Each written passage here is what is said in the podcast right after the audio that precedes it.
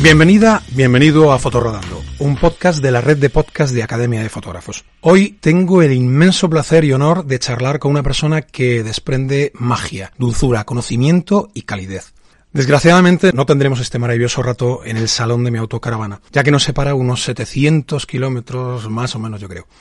La persona de la que hablo es Aina S. Erice. ¿Cómo estás, Aina? Estupendamente. Mm, No demasiado resfriada, que con el tiempo que estamos Sí. teniendo es momento perfecto para pillar una gripe. No me puedo quejar. Bueno, pero tú eres una aliada de las plantas, con lo cual cuentas con ventaja para estas cosas. La echinacia, todas estas cosas son aliados especiales de los catarros y... Muy Sí, sí. cierto, muy cierto. Aquí estoy con mi té.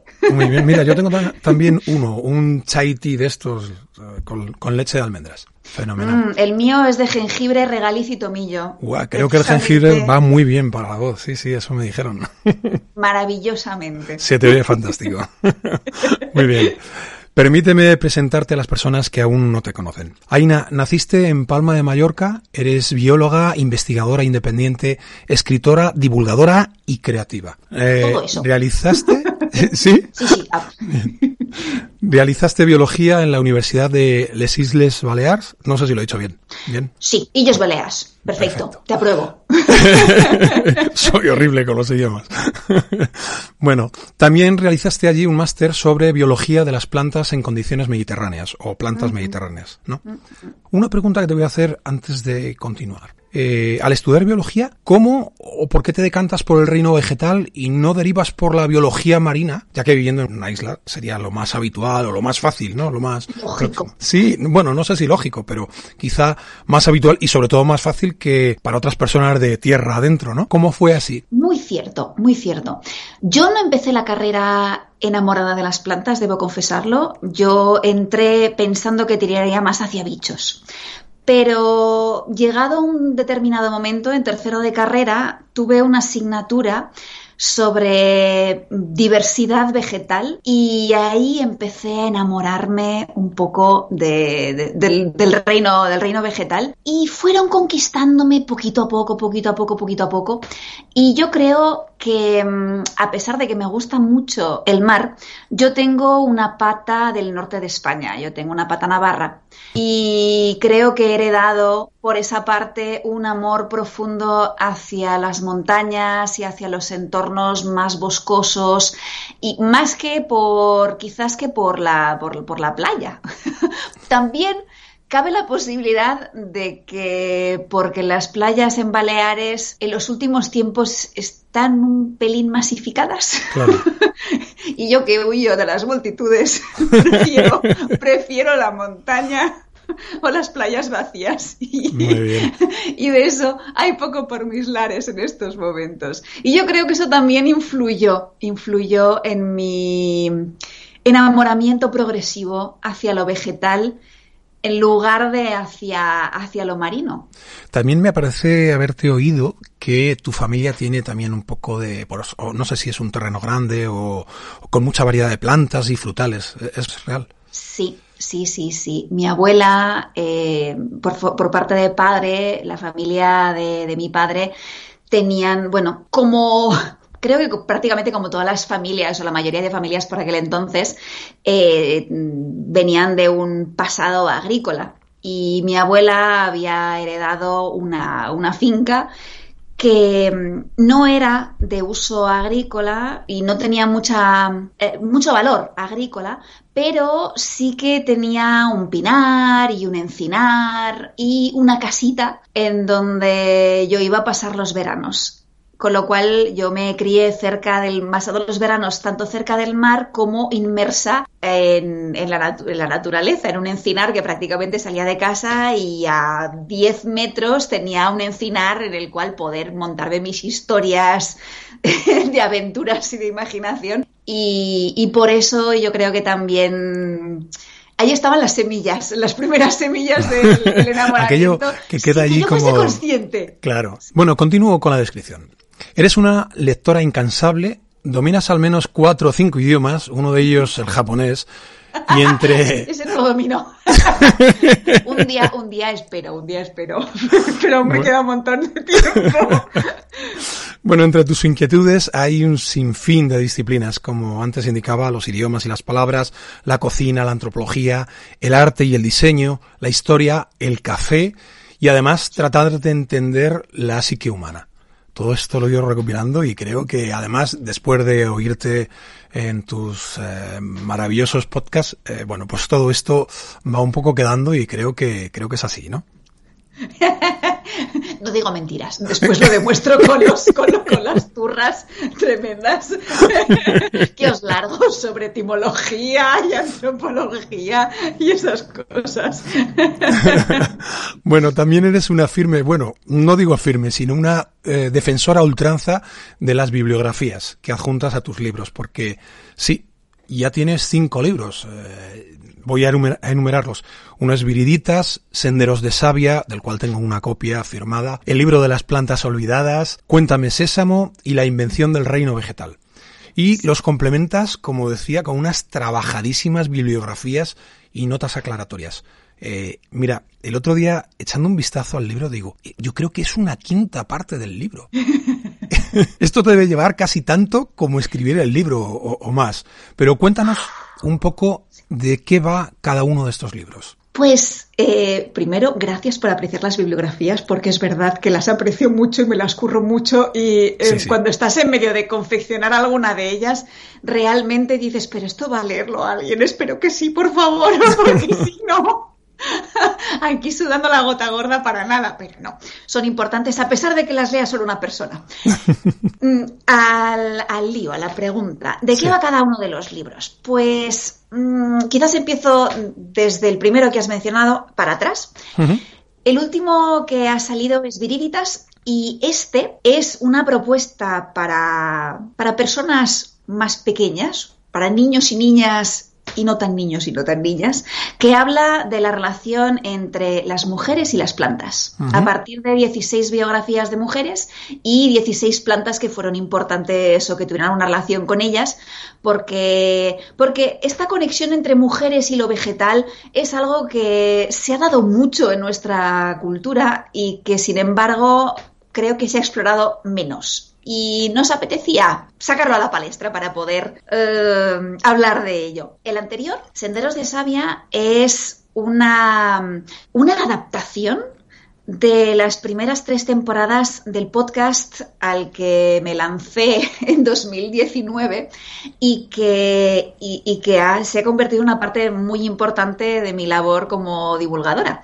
Y el podcast en esas tres primeras temporadas estaba pensado como una excursión en la cual cada temporada íbamos recorriendo distintos ambientes y haciendo un viaje circular de ida y vuelta por eh, huertos, campos, entornos acuáticos, bosques, montañas y de, regreso para cerrar el círculo. Y, me parecía que era una oportunidad perfecta para poder convertirlo, transformarlo en un libro y poder mm, darle otra vida, otra vida distinta y poder añadir también la bibliografía, que era algo que me apetecía mucho porque en el formato podcast no puedes estar listando todas las fuentes que has consultado porque sería un rollo patatero.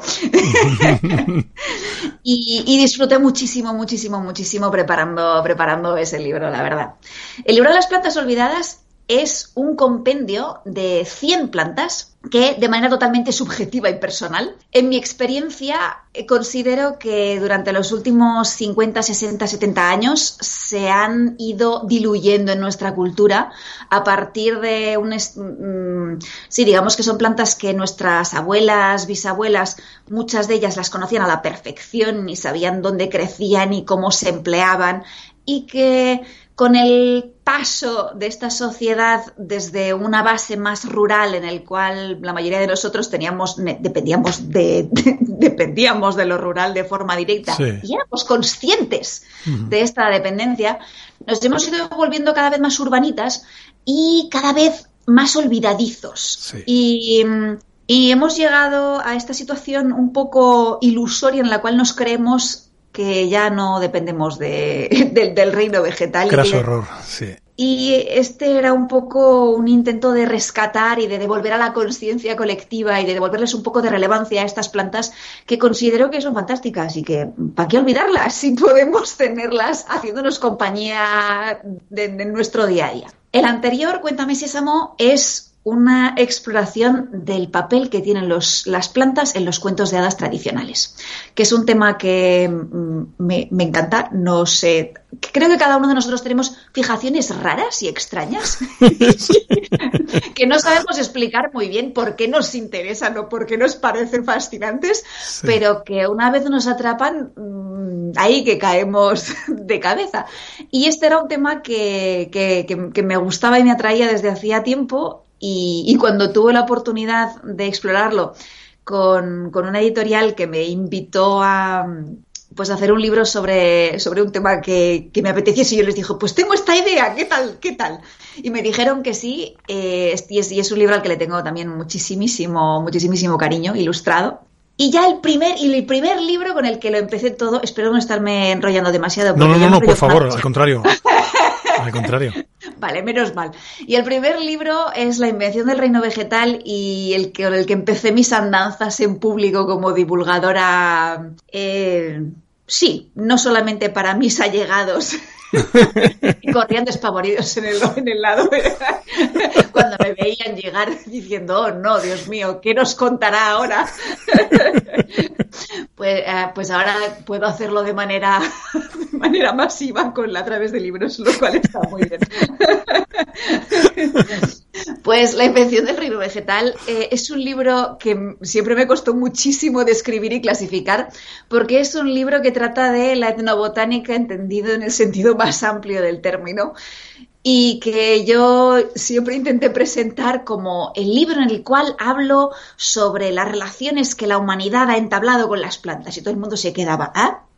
ah eh, no, he entendido nada, pero voy a sonreír y a... pues es muy fácil, ¿no? La interacción tan, tan brutal que tenemos y que dependemos del reino vegetal de forma que quizá muchos no quieran reconocer, pero, pero, pero es así. Muy cierto. Muy cierto, muy cierto. Entonces la invención es un, compendio muy, muy, muy amplio en el cual tuve la oportunidad de indagar, investigar muchísimo sobre plantas y alimentación, medicina, textiles, eh, perfumes, decoración, jardines, los orígenes de la agricultura, eh, plantas y elementos vegetales como marcas de clase dentro de las sociedades, eh, enteógenos, plantas y mitos y ritos, religión, ciencia, en fin, que por eso es un poco difícil de explicar eh, no lo tenía aquí apuntado eh, y es un error por mi parte. ¿Cómo podemos adquirir cada uno de estos libros? pues eh, para cuatro de ellos, La Invención, Cuéntame Sésamo, Las Plantas Olvidadas y Viríditas, se pueden encargar en cualquier librería física o digital. en cambio, Senderos de Sabia, como viaja por un canal ligeramente distinto, a día de hoy eh, la cosa más fácil y práctica eh, es comprarla a través de Amazon. Y se puede y lo que pasa es que como ventaja esta se puede adquirir tanto en tapa blanda como en tapa dura, que, es además de digital, que es una ventaja que a mí mm, me gusta porque creo que la, en la diversidad está eh, la riqueza. Sí, sí, sí, sí, sí, sí, sí, sí, sí, exacto, exacto. Fantástico. Bueno, voy a continuar con la descripción. Tienes un podcast del que hacíamos referencia antes, que también está en Evox, igual que, bueno, en, Apple Podcast y en Spotify. Digo en Evox, igual que está Fotorodando. Y se llama La senda de las plantas perdidas, que además a mí, que también me dedico a la jardinería, siempre me ha hecho muchísima gracia el acrónimo SPP, que en jardinería significa pues la variedad de, bueno, especies, ¿no? sí, y no lo hice adrede. No, no me lo puedo creer. De verdad, de verdad, pero ha sido una feliz coincidencia de esas. Sí, sí, sí. Bueno, el podcast eh, lo divides en temporadas de nueve episodios y cada episodio sale cada dos semanas el jueves. Has terminado recientemente la octava temporada. Luego haces, después de esto haces un paréntesis hasta la siguiente temporada y mientras tanto te sigues documentando e investigando. Quizá para comenzar con mucho más brío y fuerza, aunque creo que no te hace falta. E, estás llena de energía y, la irradias aunque solo sea escuchándote, la verdad que sí. Eh, bueno, supongo que en este tiempo en el que haces ese impasse, también te dedicas a escribir, es cuando haces los libros, cuando escribes los libros. Sí, Sí, sí, sí, sí. Eh, a veces la verdad que, que conjugo incluso, incluso a la vez. Por eso necesito mis momentos de impasse, porque investigar para la senda eh, es intensito. Me lo es creo.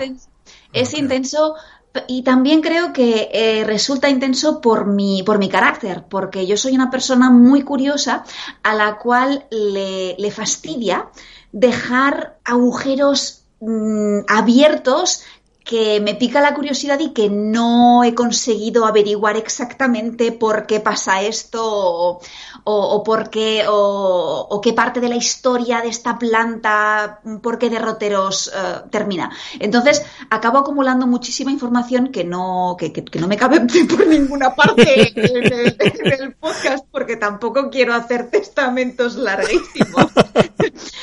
Pero Mm, pero yo soy consciente de que si, si fuese capaz de limitar y ajustar más la investigación a lo que realmente después sale en el podcast me costaría, me costaría un poco menos, pero como no soy exuberante en, el, en, el, en, el, en la acumulación de información y de datos y de cosas curiosas que digo, ay, pero esto tengo que seguir leyendo porque es, es interesante.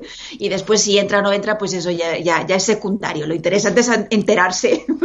Muy bien. Bueno, voy a hacer una cosa eh, especial. Voy a decirte a, a, a ti que nos estás escuchando, eh, quiero que hagas un, un alto.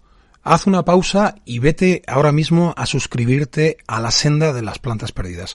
Este podcast no tiene desperdicio. Es maravilloso, sensibilidad, calidez, ternura. Es un oasis audible y un remanso de paz. Es un podcast ideal para conducir nuestras viviendas rodantes por esas carreteras que atraviesan alledos, robeledales, bosques de coníferas, carreteras de montaña e ir disfrutando de la vista, del olfato y del oído. Ah, cuando te hayas suscrito, no te olvides de volver para seguir conociendo más de, de Aina. Además, garantizo que, que, viajamos mucho en la senda.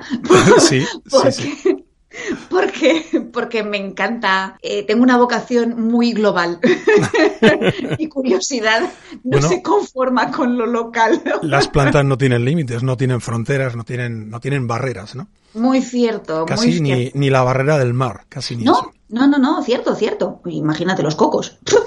Bueno, precisamente hablando de lo del podcast, eh, hace unas fechas te comentaba lo que supone para mí escucharte. Eh, para mí es un programa, ya no es que se aprendan multitud de conceptos, los orígenes de las plantas, frutos, nexos de unión entre plantas y humanos, curiosidades, sino que además están eh, los extractos de cuentos o leyendas, de mitología, la sensibilidad de la música de tu voz que nos transporta y embelesa. Incluso a mí me sirve para desconectar de la presión, de, del estrés. Cuando, cuando escucho el podcast, eh, retomo ese difícil equilibrio de la vorágine diaria. Es un podcast que lo tiene todo. Por eso digo que tenéis que ir y suscribiros y luego continuar escuchándonos. Ay, me alegra un montón, se lo voy a decir a mi madre, que a veces me dice, pero aquí te va a escuchar niña? pues mira, cumple, cumple muchos requisitos y, y muchas necesidades, ¿sí? Por cierto, hay una de las cosas que creo que te he comentado en alguna ocasión. Eh, escuchando tus, tus podcasts y, escuchando estos relatos, tienes una maravillosa locución. ¿Has realizado algún curso de, de, este tipo? Pues no. Lo cierto es que nunca he hecho ningún curso, pero siempre me gustó el teatro de pequeña. Eh, una de las asignaturas obligatorias que, que, teníamos eh, de extraescolares en el colegio era precisamente teatro. Y yo que siempre he sido una persona muy tímida, aunque no, aunque a lo mejor no lo parece, pero bueno, pero eso me pasa a mí igual. Yo soy extremadamente tímido y parece que lo que pasa es que te vas dotando, te vas dotando de una mochila en la cual parece que ah, no sé que sabes salir de cualquier situación eh, y no, no es así, no es así. Sí, te entiendo perfectamente. Tú me, tú me ves sí, nos entendemos. Y, entonces, eh, por esa parte, siempre, siempre me ha gustado. Y otro, y, también es cierto que en casa hemos tenido desde pequeña la tradición de leernos en voz alta mm. libros, hacer lecturas en común. Claro. Y, yo tengo la suerte de tener una familia en la cual los miembros de mi familia ¿Sabes aquello que dicen de no le preguntes nunca opinión a tus padres porque te van a decir que todo lo haces maravillosamente bien y no...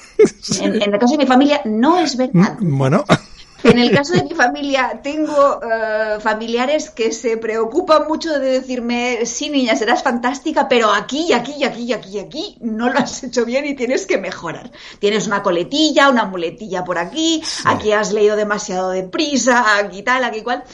Y entonces creo que eso también me ha ayudado un poco a ir aprendiendo en casa, unido al, hecho de que me gusta, de que lo disfruto. Y se nota, y se nota. Sí, sí, Se nota que es así, sí. Sí, eso transmite, trasciende a, todas las personas que estamos escuchando cuando algo se hace con ese gusto, con ese encanto, con, con, con, disfrutándolo, sí, sí. Yo creo que es contagioso, se nota cuando la gente se lo pasa bien haciendo lo que hace. Así es. Oye, por cierto, la música del podcast te la compuso un amigo, ¿no?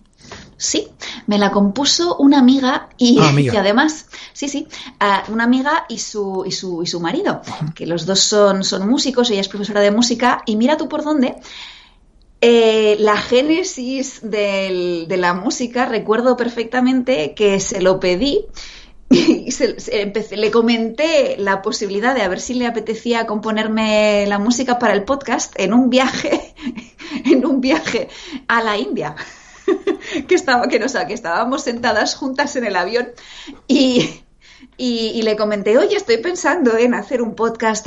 Tú que mm, te dedicas a este tipo de cosas, ¿no te podría gustar y, así empezó, y así empezó todo. Y yo le pasé una lista de canciones que creía que mm, podían ser de inspiración a nivel de mm, estado de ánimo que tenía asociado al, podcast, a lo que quería que fuese el podcast, y, ella me devolvió la maravillosa composición, las, las, dos composiciones que yo combino oportunamente, encajo en el podcast y, estoy feliz, feliz con, el trabajo de Chris, de, de Chris y Evaristo, que son personas fantásticas. Felicitarles de mi parte porque creo que encajan a, la perfección con, con el contenido del podcast. Creo que es maravilloso.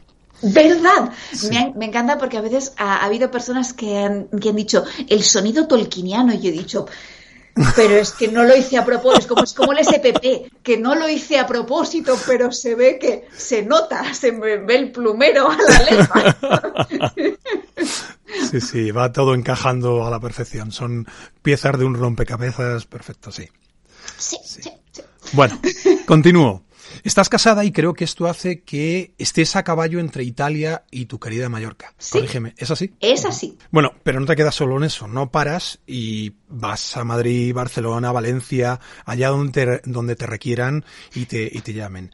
Y creo que en cuanto a las autocaravanas no tienes experiencia, pero quizá no te vendría nada mal para estos itinerarios. Cabe la posibilidad, debo admitir que no tenemos experiencia en autocaravanas, pero que a mi marido le gusta muchísimo conducir. Entonces, de hecho, la, experiencia en, en, carretera, el viajar en carretera es algo que disfrutamos mucho. Y de hecho, nuestra luna de miel fue un viaje por carretera por la península, porque creo que es una forma muy muy amable muy cercana de poder vivir el territorio. Mi primera opción es a pie y la segunda opción es, eh, sí, por rodando, rodando.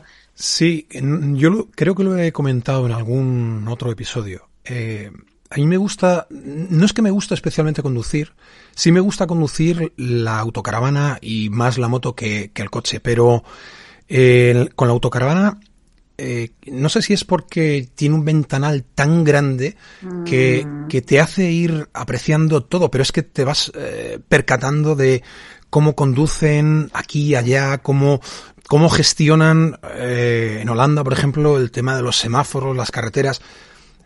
Bueno, todo esto hace que te vayas imbuyendo, eh, vayas empapando muy mucho de lo que es el entorno, es lo que tú decías hace un momento, ¿no?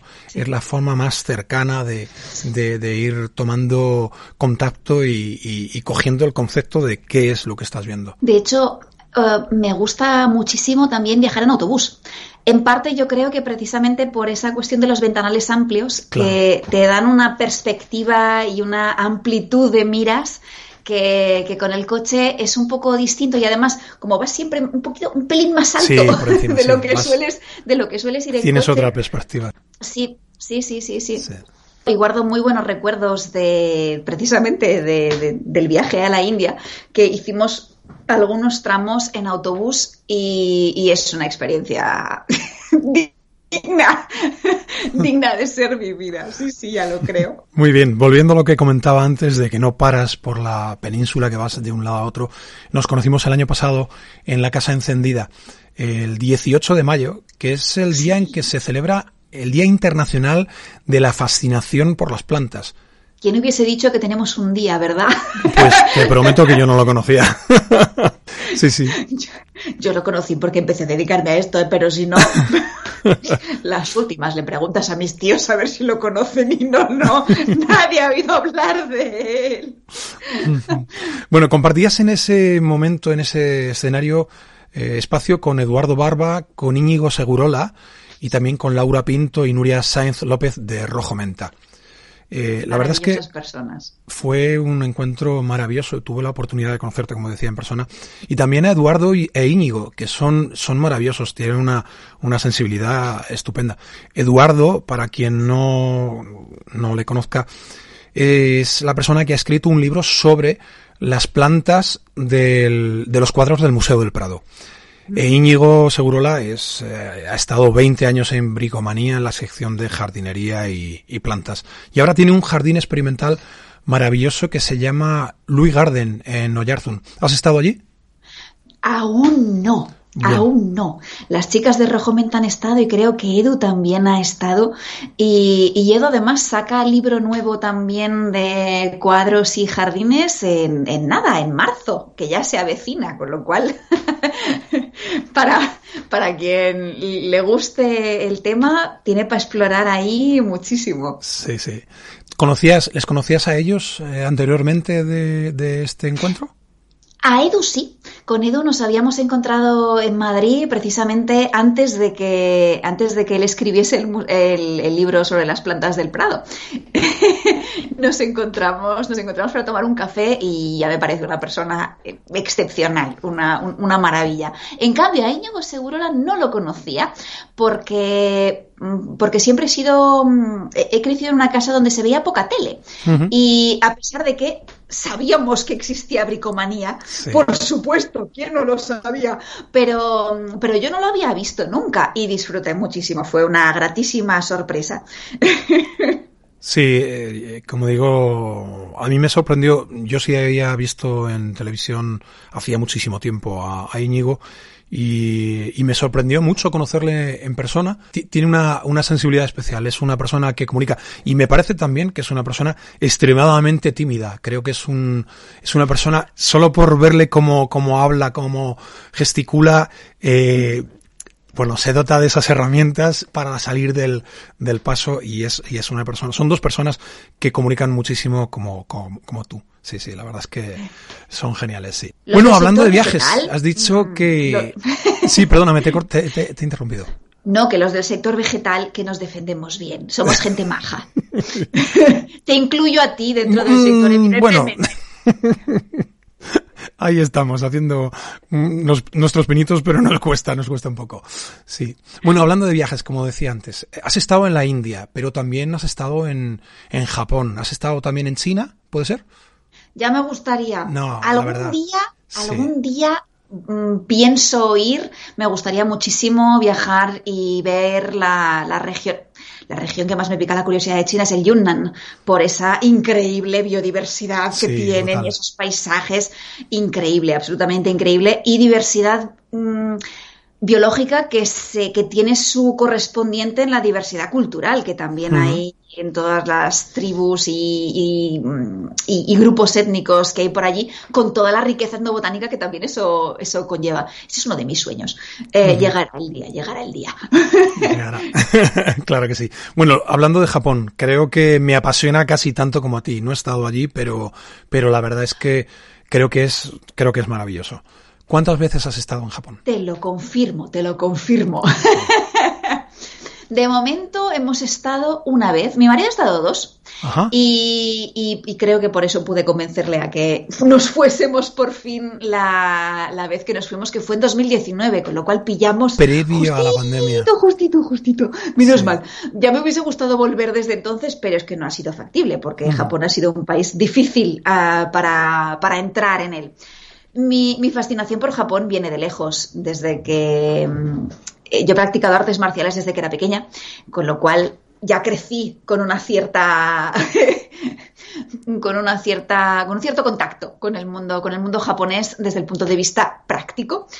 Y, y yo creo que eso te va picando la curiosidad y ya pasas también a toda la parte del manga, anime, eh, a la lengua, a la cultura. Y desde entonces, claro, después se juntó con las plantas y ahí ya tienes la tormenta perfecta del enamoramiento sin retorno, dado que la cultura japonesa es increíblemente sofisticada y además ha articulado muy bien todo su pensamiento alrededor de la naturaleza, el jardín y, todo el espacio más que humano. Y, no, y, eso no siempre pasa. En otras partes del mundo a lo mejor tienes una, una, cultura que también es tremendamente rica, pero que no se ha analizado y no se ha contado tanto y tan bien como han hecho China y Japón. Y desde ahí creo que es muy fácil, muy fácil enamorarse. Hemos estado una vez, nos tomamos 20 días buenos para poder recorrer. Mmm, bueno, ahí no fuimos en autocaravana ni en coche, sino que pillamos mucho tren. Sí. y, y, y, fuimos en otoño, que es una, una, es una estación. Época, una estación estupenda para absolutamente maravillosa para, para, alguien como yo que siempre, desde que empecé a estudiar japonés, eh, cuando, cuando era adolescente, a mis clases de japonés, yo también, siempre le decía a mi profesora que yo a Japón quería ir en otoño para ir, para ver los, los arces. Claro. Hay dos, quizá eh, me evoca, no, no lo sé, quizá esté equivocado, pero creo que hay dos épocas maravillosas. Una que es la que estás comentando, el otoño, por toda esta caída de, hojas. El arce es, eh, es, una, de las, una de las especies que más hay en aquella, en aquella zona de Oriente. Y otra es eh, la primavera, por aquello de los cerezos, la caída de la, esa cultura que tienen los japoneses en torno a, esos hitos en, a lo largo del año, ¿no? Sí, esto es algo que me fascina absolutamente porque en Japón, y no solo en Japón, por supuesto, también en China, pero en Japón se ha desarrollado una cultura que mmm, valora muchísimo el cambio y eh, las, los estados transitorios del fluir, del paso del tiempo, de las estaciones. Hay, de hecho, estudiosos que hablan de una verdadera cultura de las cuatro estaciones. En Japón, así como quizás en Occidente, ha habido culturalmente una cierta predominancia por la primavera eterna, eh, edénica, o un verano eterno, eh, en Japón que, parece que aquí queremos poner apretar el botón de pausa y, disfrutar de, del buen tiempo todo el año. En Japón no. En Japón hay un, un goce muy profundo y además colectivo de, esos estados transitorios. De, lo, que es el, lo que es el círculo completo, ¿no? No, no de dos, dos puntos determinados en primavera o verano y el resto como que vaya a tristeza, vaya, que es lo que tenemos en la cultura occidental, ¿no? Una, un detalle, te digo un detalle que para mí refleja muy bien esta actitud hacia, hacia precisamente cómo van cambiando las Mm, el espacio natural y los jardines a lo largo de las estaciones. En todos los jardines que visitamos, en todos, en el folleto no solo hay un, mapa o un plano del jardín, sino que también hay un calendario fenológico en el cual te indican en cada estación cuáles son los momentos en los cuales cada planta importante del jardín va a florecer. Con lo cual, cuando llegas y ves el folleto, dices, ¡ay! Estamos en octubre. Pues en octubre podemos ver esta planta, esta planta y esta planta, y justamente nos hemos perdido el florecimiento de esta otra y esta otra nos la vamos a ver por un pelín.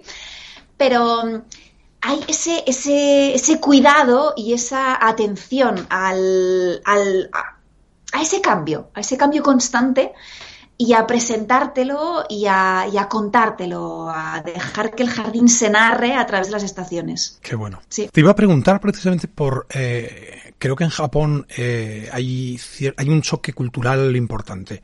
Eh, y no solo entre las distintas generaciones, es decir, no, no solo entre Oriente y Occidente, sino también entre las distintas generaciones, que es lo que iba a decirte.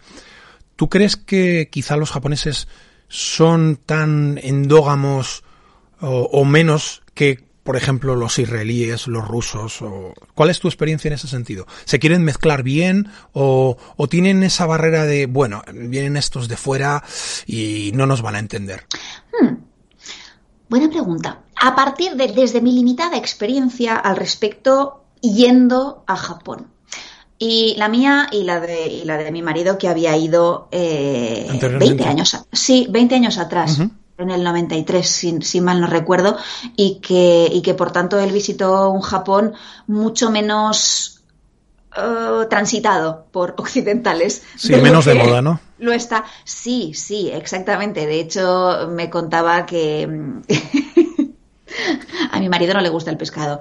Entonces, eh, en aquel momento, en el 93, en el cual había muy poquita gente que hablase inglés Creo que fue un viaje a base de arroz blanco. Pobre. Sí. Sí, sí, sí. Eh, era, era un poco más complicado el tema de intercultural. Sí, no, no, estaba todo tan globalizado, ¿no? No, no, no, no, no, no, no, ni había folletos en inglés y mucho menos en castellano, cosa que ahora sí que encuentras en Japón porque hay muchísimo turismo occidental. Y, a, los españoles se nos, se nos ve bastante y se nos escucha bastante en Japón. Y en todos los lados.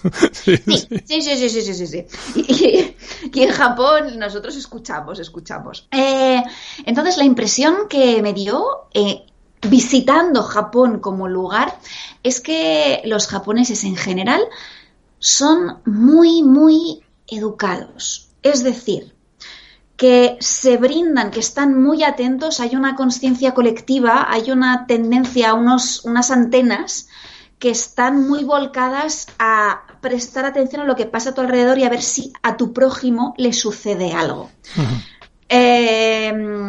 a mi marido en el 93 tuvo un problema que se había medio perdido y tal, y rápidamente alguien se le acercó, estás bien, ¿qué te pasa? ¿Te has perdido?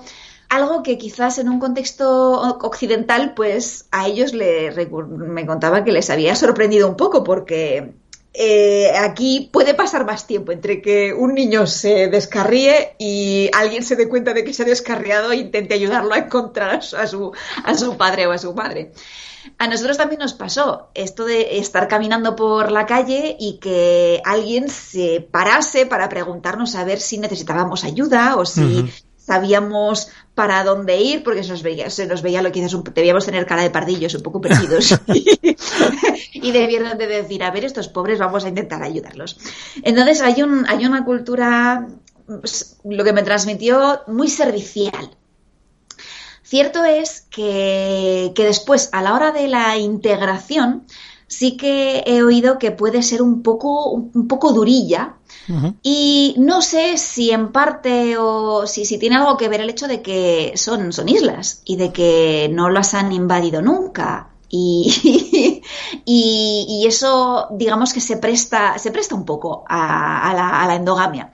Y recuerdo, recuerdo cuando visitamos el museo de Hiroshima, de la bomba atómica, eh, haber leído en los paneles que había habido conflictos en aquel momento, por ejemplo, con la comunidad de inmigrantes coreanos, que eh, es una comunidad presente en Japón y que a nivel de integración no, que las cosas no son superfluidas, o al menos en aquel momento no lo eran, y no estoy al corriente de cómo están las cosas porque soy malísima para, para mantenerme informada en cuestiones de actualidad, malísima. Eh, pero, pero sí es cierto que me consta o me da la sensación de que, de que sí, de que es una sociedad súper servicial y muy educada, eh, pero quizás... Un poco reservada. Sí, sí, sí, sí, sí. Y algo parecido me han medio confirmado mis profesoras de japonés, que, se han, que se han mudado a España y que están casadas con españoles y que viven aquí y que tienen aún familia, familia allí y que aún apreciando lo bueno que tiene su cultura de, origen, supongo que también son capaces de ver las cosas que, en las que quizás no encajaban del todo. El de carácter. Yo hace muchos años trabajé en una empresa que el origen es japonés, NEC, oh. NEC, sí. Y coincidí con algún japonés y no sé si de entonces eh, viene este recuerdo que tengo acerca de creo que se lo oí entonces a, ellos. Si un occidental supiera hablar perfectamente el japonés, se haría con Japón porque son incapaces de decir que no. Este es algo que ahí me, me queda eh, me queda residente hace muchos años no sé es un recuerdo que tengo ahí colgado en el fondo de, en el, fondo de la sí sí sí, sí esas cosas que se caen que se quedan y que marcan verdad sí, sí, no es una lengua mm, no es una lengua sencilla. O sea por una parte tiene su tiene cosas que son en comparación quizás con las lenguas romances fáciles pero, pero por otra parte, em, creo que llegar a dominarla no es, no, no es sencillo por, en, parte por, porque es ambigua de forma distinta a cómo lo pueden ser las lenguas romances. Eh, mm, me explico.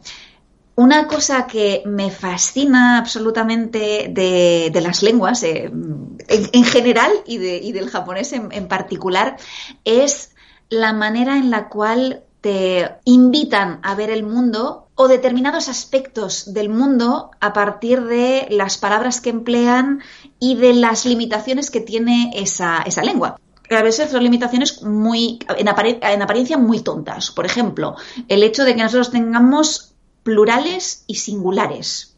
Podemos decir una foto o mm, muchas fotos. Por ejemplo, esto el japonés no tiene singular y plural. el género de las palabras, el hecho de estar obligado a, a, especificar si una palabra es de género masculino o de género femenino. El japonés tampoco tiene género.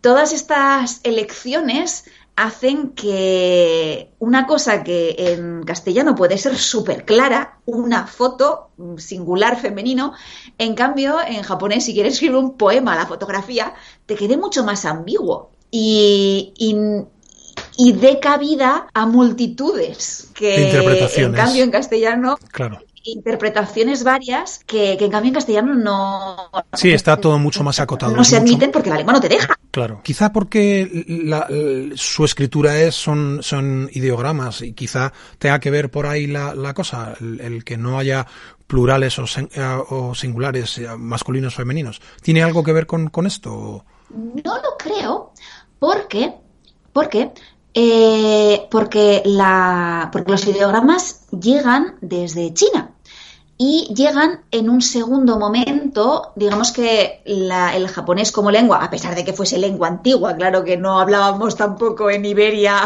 en el siglo VI lo mismo que hablamos ahora, ni muchísimo menos.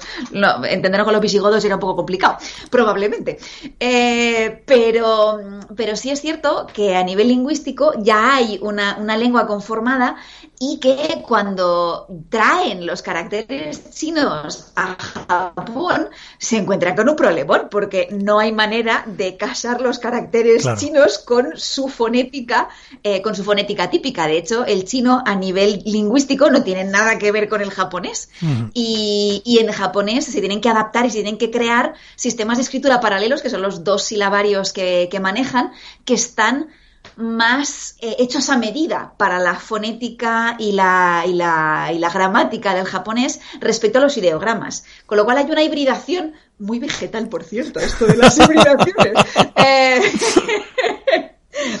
que, que, para mí le da una riqueza, por ejemplo, que, que quizás de otra forma no hubiese tenido, porque hay toda una historia, una evolución interesante tanto, tanto a nivel lingüístico como a nivel de, escritura. Y eso eh, a mí me, fascina absolutamente. Oye, antes decías que, estuvisteis, estuvisteis allí unos 20 días. Eh, ese es el, viaje, digo, tiempo que estuvisteis de viaje, ¿no? Y, ¿Y qué es lo que más os interesaba ver? ¿Los pequeños núcleos urbanos y la naturaleza?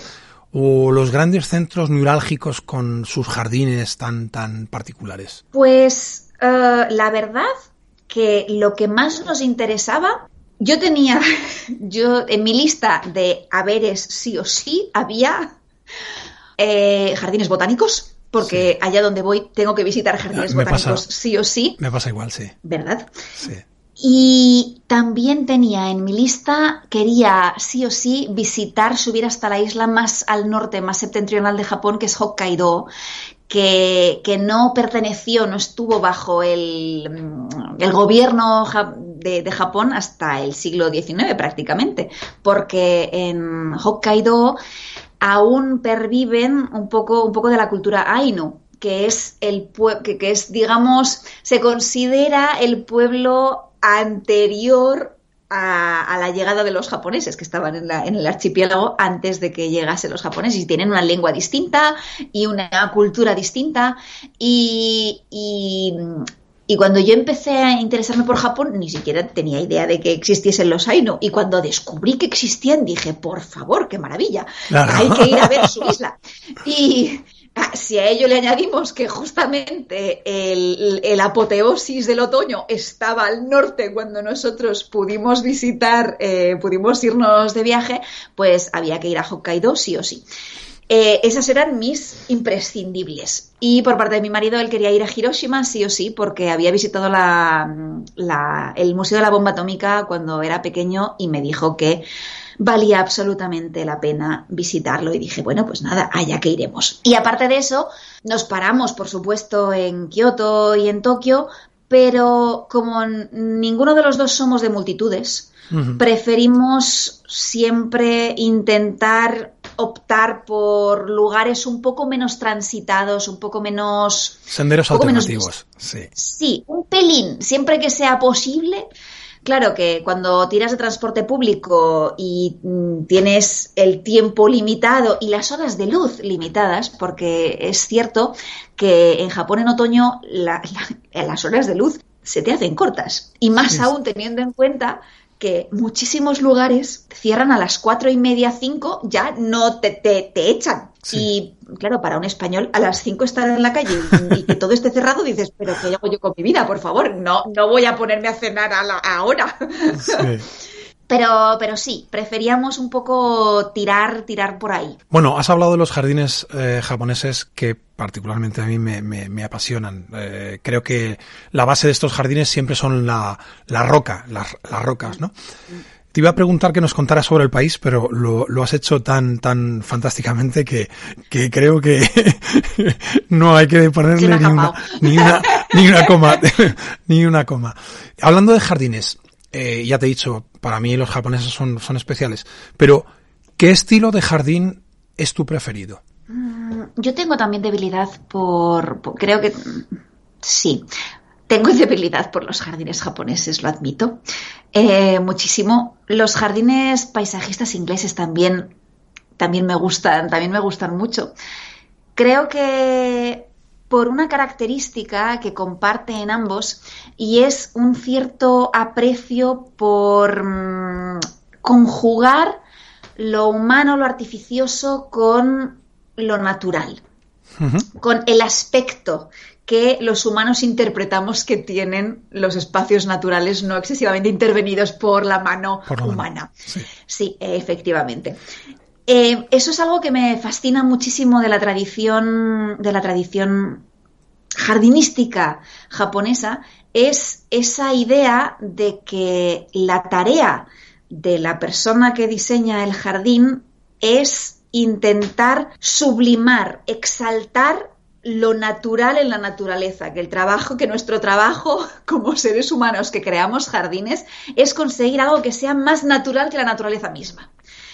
Eh, que es una idea que en cambio no, no, abunda tanto en Occidente, que en general tenemos... Para nada, sí. Creo que, que tanto el, el, jardín japonés como el chino tienen, tienen esa particularidad, bajo mi punto de vista, eh, ellos piensan que es eh, traer el Edén o el, cielo, ¿no? Eh, al llevarlo a, bajarlo a la tierra, ¿no? Y que disfrutes de, de lo que posiblemente será otra vida o, y hacer ese, ese espacio tan natural como, como sea como sea posible. Todo lo contrario, lo que hemos estado haciendo en Occidente, ¿no? Que hemos ido, eh, solo hay que ver el, estilo francés, ¿no? Que es todo cuadriculado, recortadito, eh, simétrico. Y yo por eso creo que creo que, que comparto el, gusto contigo. Eh, los ingleses son chulísimos, son muy naturales, muy la campiña inglesa pero, pero tanto el chino como el japonés y bueno, también el, ¿por qué no? El, inglés, para mí serían los, los jardines, el estilo de jardín ideal. Cuando terminemos, recuérdame que te pase una referencia de un libro que es absolutamente maravilloso y cuya lectura a mí me marcó muchísimo. Lo recuerdo como, como un hito dentro de mi formación eh, en, en, la investigación jardinística, que es un libro de un, de un japonés que creo que se titula algo así como La arquitectura y los jardines o el espíritu de la arquitectura y los jardines en China, Corea y Japón y que, y que analiza las tradiciones jardinísticas la china, la japonesa y la coreana tanto en las diferencias, los parecidos, los tipos de jardín que se dan en cada una de las tradiciones, por qué se dan esos tipos de jardín, qué relación tienen con el espacio construido y, los distintos estilos que hay. Porque una cosa que, mm, creo que, una concepción de la que me curó ese libro fue la idea de que existe un único jardín japonés o un único jardín chino. Que, que claro, me da la sensación de que muchas veces desde Occidente, cuando hacemos o escribimos sobre historia de la, de la, jardinería, nos da la sensación de que las únicas tradiciones que tienen historia son la nuestra, porque están los jardines antiguos, Grecia, Roma, después vienen los eh, árabes, después los medievales, después no sé qué, y tenemos súper claro que un jardín árabe de la Al-Ándalus del siglo VII, VIII no tiene nada que ver con un jardín francés de la, de la Francia del Rey Sol. Y tenemos claro que en Occidente hay una diferenciación geográfica y también temporal de los jardines. Y pocas veces caemos en que lo mismo, exactamente lo mismo pasa en otros puntos del mundo que tienen una cultura del jardín elaborada. Y a mí me fascinó este libro precisamente porque me enseñó a pensar en el jardín japonés como un jardín con una historia y con toda una serie de estilos que van surgiendo que, que van hibridándose y mutando con el tiempo a partir de mm, cánones y de ideas que se importan mm, a, veces de manera un poco monolítica desde China y que después las pones en Japón y un poco como la radiación adaptativa, que las pones en una isla donde hay una tradición medio autóctona y la cosa va, va, evolucionando y van surgiendo cosas absolutamente fantásticas. Entonces, al principio tienes eh, pues jardines que son mucho más eh, eh, simétricos y que teóricamente respetan esta idea muy china del feng shui y de intentar colocar en función de los puntos cardinales, en tal punto cardinal donde a lo mejor las influencias que te vienen son un poco malas. El norte es un punto cardinal un poco problemático porque vienen los malos espíritus por ahí, se te pueden colar y, y liar la parda en tu fiesta pues ahí hay que colocar determinada piedra o determinado árbol y además un determinado número. Y, cómo en Japón esto va evolucionando y va saliéndose un poco de los moldes y diciendo, bueno, pero si en lugar de poner mm, cuatro piedras o necesitamos un río, ponemos cinco sauces, pues cambiemos río por sauces y, así lo arreglamos y tenemos mucha más libertad a la hora de diseñar nuestros jardines los jardines eh, de las distintas escuelas eh, budistas, por ejemplo, que son muy distintas entre sí, que los jardines de la tierra pura que tienen una concepción del budismo muy distinta de los jardines zen y que no tienen absolutamente nada que ver cuando ves un jardín en un, en un, en un templo de la tradición zen eh, con sus piedras y su kare sansui y toda sus, em, su, su, gravilla colocada, los musgos, que los musgos en Japón también son otra maravilla, un mundo eh, eh, precioso. Y en cambio vas a un, a un, a un jardín pensado, concebido como un jardín de la tierra pura y ahí en cambio es otra concepción distinta, una evocación del paraíso del Buda Mitaba, donde la gente pueda acceder o hacerse una idea de lo que va a ser renacer en el paraíso del, de, la tierra pura dentro de una flor de loto. Eh, es absolutamente fascinante y, muy enriquecedor. Es complicado a veces acceder a la literatura porque... pero, pero recuérdamelo sí, para que no se me olvide que te pase la referencia del libro porque es de una riqueza abrumadora. Fantástico. Quizá por esto que tú decías, ¿no? De las religiones, unos son budistas y otros son sintoístas, donde para ellos el todo es un equilibrio, es una, no, un poco lo que decían en la guerra de las galaxias, la fuerza, ¿no? Sí, sí, sí, sí, sí, sí, Y hay implicaciones súper interesantes después, porque eh, eh, en realidad puedes tener cosas que considerarías más típicas de un santuario shinto, de una, de una jinja, que, que la llaman, y que en cambio después te las encuentras en un... Eh, en un templo budista, que a veces esto es algo que también me, me, fascina mucho de Japón, que los muchos bordes no son tan duros y tan eh, rígidos esto. Hay mm, bordes muy permeables, hay mucha hibridación. Y yo que soy fan de las hibridaciones eh, vegetales de vocabulario, tengo una gran tendencia a inventarme palabras que no...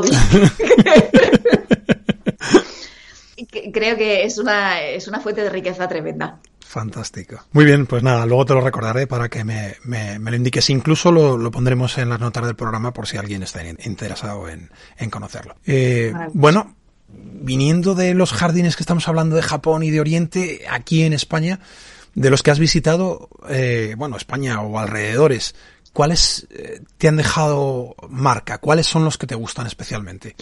Me gusta muchísimo Em, yo repito, soy muy, muy, muy, muy, muy de eh, visitar jardines botánicos. Sí.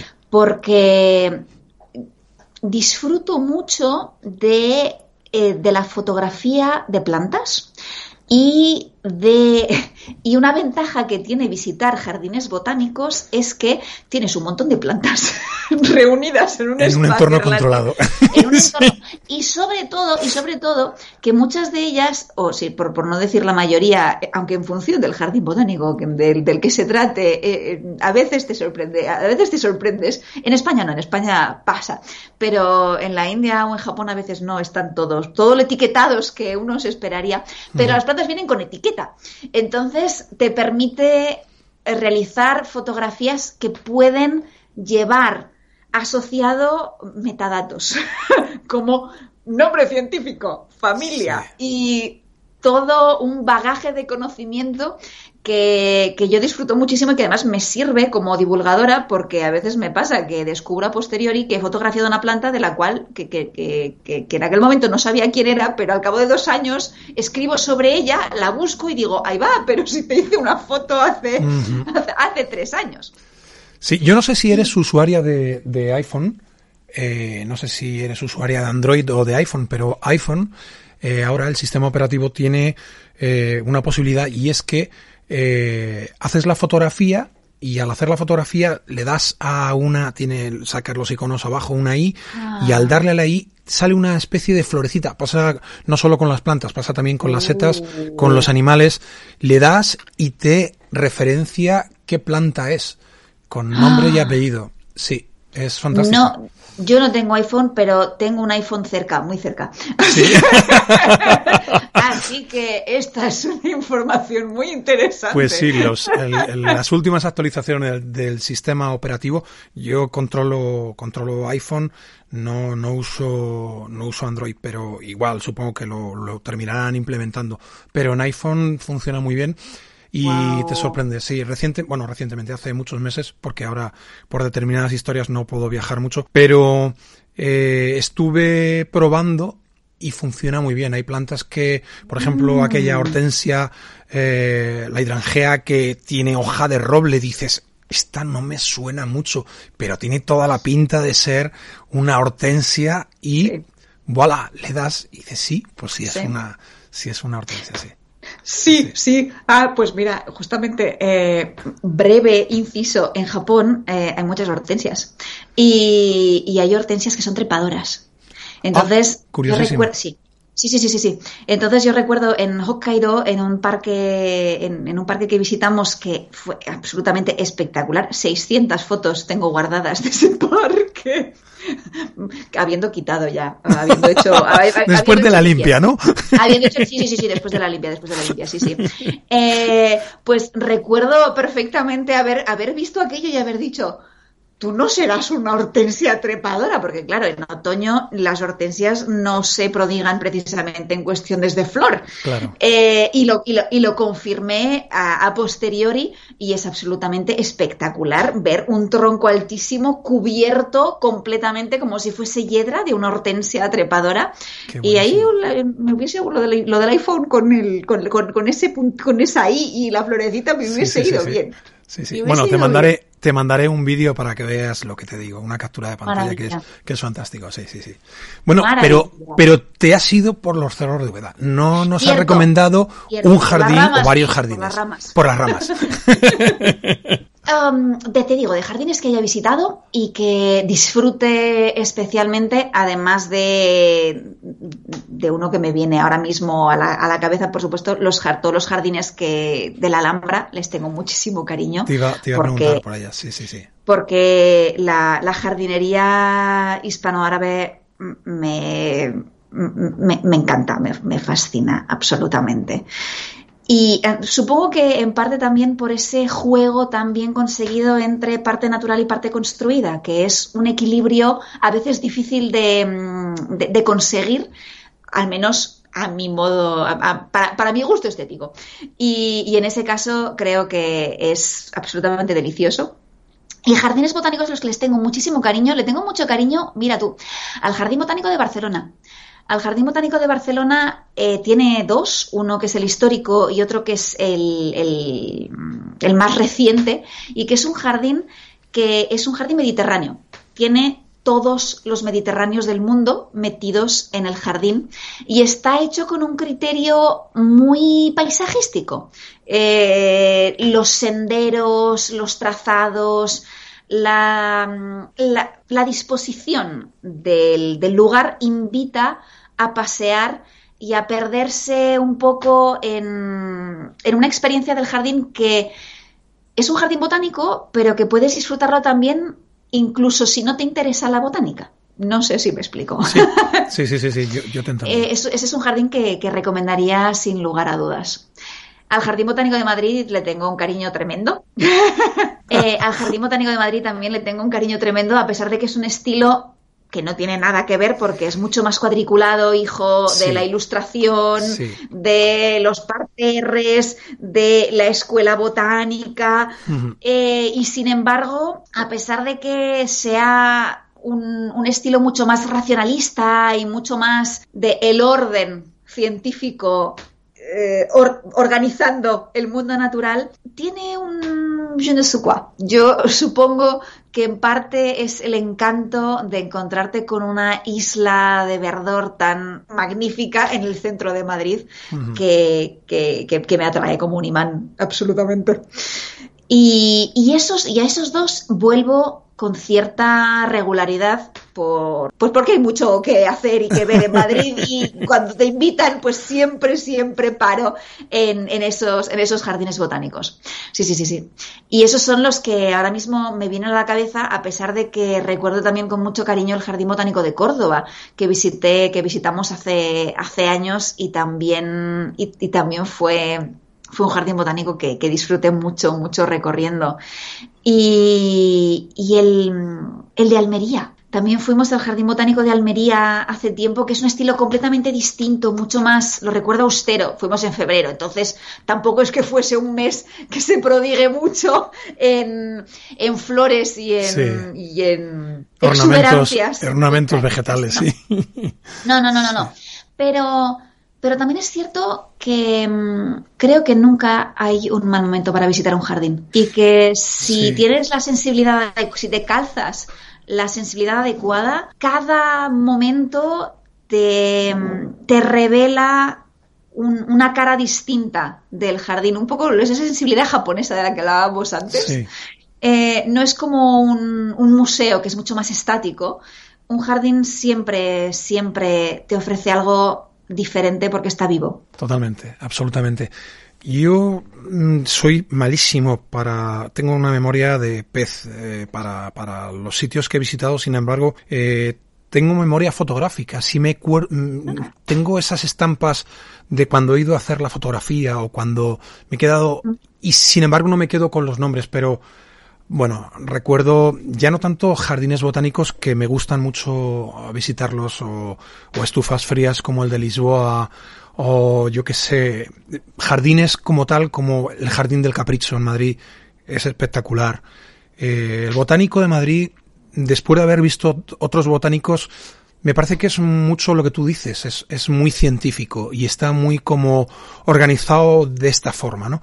Eh, pero bueno, la granja de Segovia, eh, el parque María Luisa, es que podría decirte tantas, el jardín botánico en Valencia, no sé, he estado en, en, muchos sitios. Fíjate, uno que me sorprende muchísimo es un jardín tropical que es el de la estación de Atocha de, Madrid. Sí, eh, sí. Y sin embargo creo que desgraciadamente no está suficientemente cuidado al estar en un entorno eh, interior y hay un trasiego de personas mm. enorme y que ahí la interacción entre personas y plantas creo que no está muy bien llevada eh, quizá porque las personas son muy de paso o están muy de paso o lo que sea, no lo sé. No se disfruta, no se disfruta muy bien, pero creo que sí es, es espectacular. Y algo que sí me gustaría recomendarte es un bosque. Un bosque de secuoyas que no sé si conocerás en Cantabria, que está en Cabezón de la Sal. Y otro que para mí es espectacular es la selva Irati. Navarra, mm, Huesca, Ordesa, es, es una zona espectacular. No sé qué opinas tú. Yo tengo debilidad por, por Navarra porque tengo mi pata Navarra precisamente. que tengo familia, que tengo familia eh, allí. Eh, el Erice eh, viene, viene de allá. Y, recuerdo, a ver, conozco, conozco un poco paisajes, lugares. Y, y absolutamente coincido contigo en que son maravillosos. Toda la costa norte, con influencias atlánticas, Galicia, Cantabria.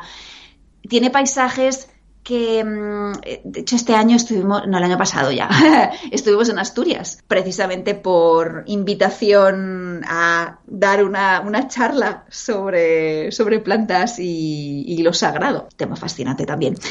y, y, todos esos, y todos esos paisajes que tienen, yo creo que para, para mí, que crecí en una isla un poco sequita, mediterránea, sin ríos, que torrentes puedes contar con los dedos de una mano, que es muy bonita y todo lo que tú quieras, pero que llueve relativamente poco y cada vez menos, y que no tenemos mm, vegetación de ribera tan desarrollada y tan eh, potente como en otros puntos de España. Visitar aquellas zonas donde llueve más, donde nieva cada año, donde hay caducifolias, donde hay abedules, donde hay robles, donde hay hayas, donde... ¡Ay! Se te ensancha el corazón. Totalmente. Totalmente. Sí, sí, sí, sí. Eh, bueno, pues solo me viene a la cabeza recorrer todos estos recuerdos, tener este viaje imaginario. Me recuerda al Shinrin Yoku, a ese baño de, naturaleza que dicen los japoneses, ¿no? Es, espectacular. Y que además disfruto tremendamente. Para mí un viaje sin visitar uno de estos lugares que, hablábamos, de visitar jardines o, espacios verdes, o creo que es... Eh, es eh, Se queda cojo. Sí, Sí, sí, para mí es fundamental. Comparto totalmente. Sí, de hecho, de hecho, eh, hace tiempo que, creo que en mayor o menor medida todos los urbanitas estamos aquejados de déficit de naturaleza, más o menos severo. Sí. Y que, por desgracia, muchas administraciones públicas no nos lo ponen fácil para corregir o para aliviar un poco este, este déficit que, yo noto muchísimo, muchísimo, muchísimo. Vivimos en entornos tremendamente mineralizados. Sí. Mm, hace algún tiempo hice un hice una especie de curso, un vídeo en el cual hablaba de ello, de lo que era el retorno a la naturaleza, el retorno a aquello que cuando el, estrés nos, nos asalta y nos eh, nos recoge y aísla, nos deja ahí como, como una isla en medio de, de la multitud, eh, cuando, cuando el estrés te, te, agobia, eh, lo primero que pensamos, eh, lo primero que se va es la cabeza, se va de, se separa de nuestro cuerpo y, y, y lo que busca es escapar a un lugar, a un entorno verde, para retornar a, a, a esa, a esa, ese contacto o unión primigenia, ¿no? Instintivamente lo sabemos, que es que nos, no, que, nos sienta bien. Sí, sí, de, ahí el baño de naturaleza que comentaba antes. sí, sí, sí. sí. Totalmente. Bueno, vamos a hablar un poquito de fotografía. ¿Qué te parece? Vamos a ver. Hecho. Genial. Tú tienes una cuenta en Instagram que, es fácil de es fácil de seguir. Es Aina Serice. Por cierto, es el momento en que te asalte y haga esta eh, pregunta eh, que no la tengo apuntada, pero que quería hacértela. ¿Qué significa la S? La S corresponde a mi primer apellido al que quiero mucho. Lo que pasa es que, eh, a pesar de no querer renunciar a él, como en mi experiencia es muy típico que cuando nos presentamos con dos apellidos el segundo se caiga por el desagüe y yo no quería que se cayese por el desagüe, entonces dije, bueno, pues vamos Hago acto de presencia con el primero, lo reduzco. exacto, muy exacto. Entonces eso da la oportunidad a mi padre de decir que él es ese y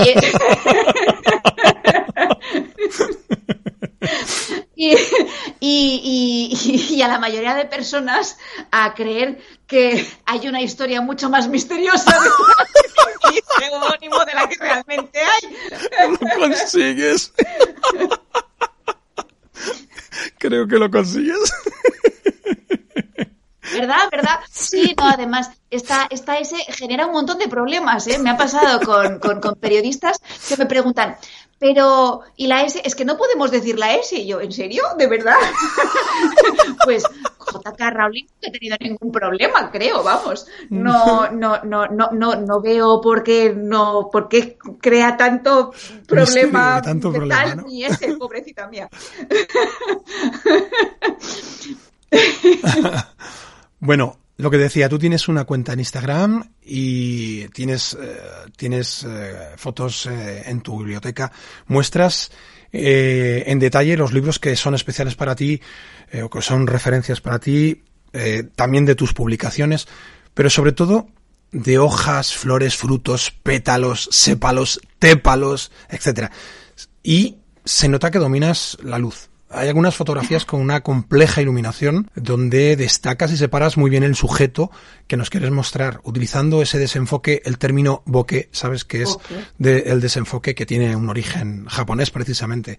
Eh, sí, sí, todo, todo se cierra. esto no lo sabía. Sí, sí, sí. El, que el eh, bokeh es, sí. es término. ja- Uy. De- ya- realmente- Ya me has dado. Verás, eh, el, el término en fotografía bokeh se escribe B-O-K de kilo E-H, pero viene del, del, del japonés que es sin la H, bokeh. Sí. Sí, sí, correcto. O sea, es, es un término deri- derivado del japonés, precisamente para eh, ensalzar o, o para destacar ese desenfoque, determinado tipo de desenfoque, con esas lucecitas desenfocadas que son glóbulos eh, colgados, suspendidos del aire, etcétera. Sí, sí. También tienes eh, una página web que es www.ainaserice.com donde hay fondos de pantallas que compartes para que la gente se los descargue y los utilice. Y también, También. tienes galería en Flickr. eh, Que la tengo un poco abandonada, lo admito. Bueno, es que ¿quién no tiene abandonado Flickr? es una de las redes sociales que ha caído un poco, bastante en desuso, sí. Sí, sí. Sí, es verdad. Bueno, ¿dónde has aprendido fotografía? ¿O dónde aprendiste fotografía?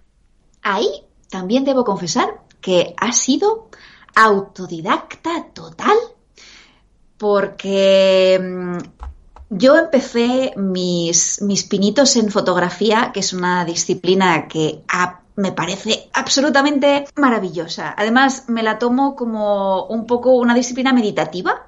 Me gusta muchísimo más fotografiar con cámara de fotos que con móvil, porque el espacio mental que habito cuando tengo la cámara de fotos en la mano me, es, es muy distinto al que tengo cuando empleo el móvil. Te entiendo perfectamente. Es como una liturgia. Sí, sí, sí, sí, sí, sí, sí, sí. Y en el caso de la cámara de fotos, además, la relación que se establece es muy aquí y ahora entre aquello que está al otro lado de la lente, la cámara y yo. Y no hay público. En cambio, cuando empleo el móvil, detrás, de manera inconsciente, siempre hay ese pensamiento de eh, el móvil como instrumento de comunicación y la fotografía como algo que voy a compartir eventualmente con otras personas. Y con lo cual es una fotografía que no es un fin en sí misma, sino que tiene otro objetivo, que está estupendamente, pero que no me apaga mentalmente, no, no me proporciona el mismo nivel de paz y de serenidad. Y cambio- desconexión. Sí, sí, sí, sí, sí, de concentración que me proporciona la, la fotografía con cámara.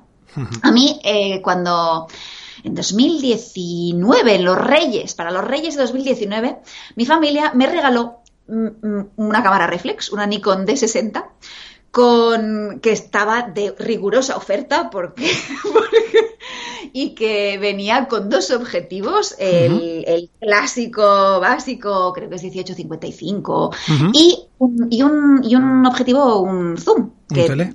Sí, un tele, efectivamente. Y con esos me dijeron, pues ahora ya no tienes por qué emplear la compacta de tu madre, se la puedes devolver. Ah, toma, toma la cámara y diviértete. Y, y desde entonces empecé a, aprender. Por mi cuenta y riesgo, leyéndome el manual, aprendiendo, eh, pues eh, yo inmediatamente ya tiré, dejé a un lado la modalidad automática y me metí porque me va, me va un poco lo, lo- la- la- la- sí, la- las drogas duras. Eh, me metí directamente en modalidad manual. Muy y, bien. Muy bien. y aprender a velocidad de disparo, mm, profundidad de campo, cómo tenía que setear los distintos, los del el, el ISO. Sí, todos los Eh, ajustes para que aquello... Exactamente. Los ajustes basiquillos para conseguir fotografiar plantas, porque mis, mis primeras fotografías, que estaban fatal, la- las veo ahora y digo, a ver, no es que estén fatal en el sentido de que las veo y digo, pues mira, tampoco están tan mal, pero los ISOs mm, están totalmente desproporcionados respecto a la iluminación que tenían, en fin, todo muy como descompensado. Ahora que ahora, ahora las miro y digo, buf, cuánto te cuánto te faltaba para aprender. Pero, pero fui de la mano de las plantas, en realidad. Mi, mi camino dentro de la fotografía de manera totalmente amateur y autodidacta, de toquiteemos un poco aquí, ajustemos la, la profundidad de campo allá y vamos a ver si el ISO lo movemos un poco y, y la iluminación, el ajuste de blancos y todas estas cosas que que ahora ya me resultan muy familiares y que en un plis, pues más o menos. Claro, esa es la cuestión. Para poder aprender, o sea, para poder disfrutar de la fotografía hay que asimilar esa, todo lo que es la técnica, ¿no? Pero, sí. pero sí, una vez que ya lo dominas, has superado cierto nivel, bueno, ya te puedes recrear en lo que estás, en lo que estás eh, persiguiendo, el sujeto que estás queriendo fotografiar. Sí. Bueno. Sí, sí. Tu equipo me has dicho que es una Nikon D60, ¿sigue siendo este, este equipo con ese kit? Tengo que jubilarla desde hace, desde el 2019 de hecho, que fue su primer estertor, su primer aviso de estoy agonizando, no sé cuánto tiempo más voy a aguantarte. Porque, porque en abril de 2019 el objetivo, el, el disparador murió y tuve que llevarla a arreglar y cuando en la tienda te dicen, ¿has pensado en comprarte una cámara nueva? Quiere decir que, que, tienes que empezar a, planear una, una, nueva adquisición. Claro, yo nunca me había planteado hasta ese momento la disyuntiva de cambiar mi reflex por otra cosa que no fuese una reflex. Pero ya empecé mi cámara dijo, quiero que empieces a pensar en, conseguirme una sustituta cuando ya empezaban a entrar las mirrorless. Y ahí las personas que, adora, que a, quienes nos gusta la investigación tenemos el gran problema de que en el mundo de hoy en día, cuando te metes en fotografía y empieces a, y empiezas a decir, ¿qué cámara me conviene más? Oh, Dios mío, es el acabose porque ya no hay tres o cuatro o cinco cámaras, ni siquiera la que está de oferta en, el Media Market, o sea, no. Ahora ya tienes tantísimas opciones y tantas, tantos factores que tienes que tener en cuenta que al final eso, unido al hecho de que según y cómo tienes que desembolsar una cierta cantidad eh, y más aún si quieres, porque admito que a mí me gusta muchísimo tener dos objetivos y tener un tele. Es algo que aprecio muchísimo, entre otras cosas, porque es maravilloso para fotografiar cosas que están colgadas de un árbol a 10 metros de altura y que de otra forma no, no consigues enfocar, enfocar bien. Y claro, cuando empiezas a echar, a echar cuentas y a ver cuánto te cuesta cada objetivo, pues... Sí, depende. No es Sí, depende muy mucho, claro, depende muy mucho de lo que vayas a hacer. Al final eh, es una inversión, es una inversión importante. Y además empiezas otra vez con que eh, supongo que lo que se estará yendo es el obturador eh, del, de la cámara. cuanto más baja de gama, pues quizá tienen un poco menos de recorrido, tienen menos número de fotografías por hacer, ¿no? O duran menos. al final es una, es una inversión. Tienes que pensar muchas cosas. Bueno, ya hablaremos de ello y si te puedo echar un cable ahí. Maravilloso, maravilloso, porque tendrías que haberme visto cuando estuvimos en Japón precisamente en 2019 que yo solamente rogaba a los dioses de la fotografía para que no se me muriese la cámara de Japón. Dije, después ya puedes hacer lo que quieras, pero al menos, por favor, aquí no te mueras. Eh, eh, decidimos, dijimos, oye, Japón, tecnología, vamos a ver una, un, un negocio de cámaras fotográficas. Ay, Dios mío, que un poco más y salimos con un infarto, porque horrible. Creo que maravilloso y horrible a la vez. Claro, creo que en Japón eh, el término tecnología, fotografía, cámaras fotográficas, eh, consolas de videojuegos, etcétera, creo que es un auténtico caos. Allí hay un hay un abanico de posibilidades que no, lo hay en el resto del mundo.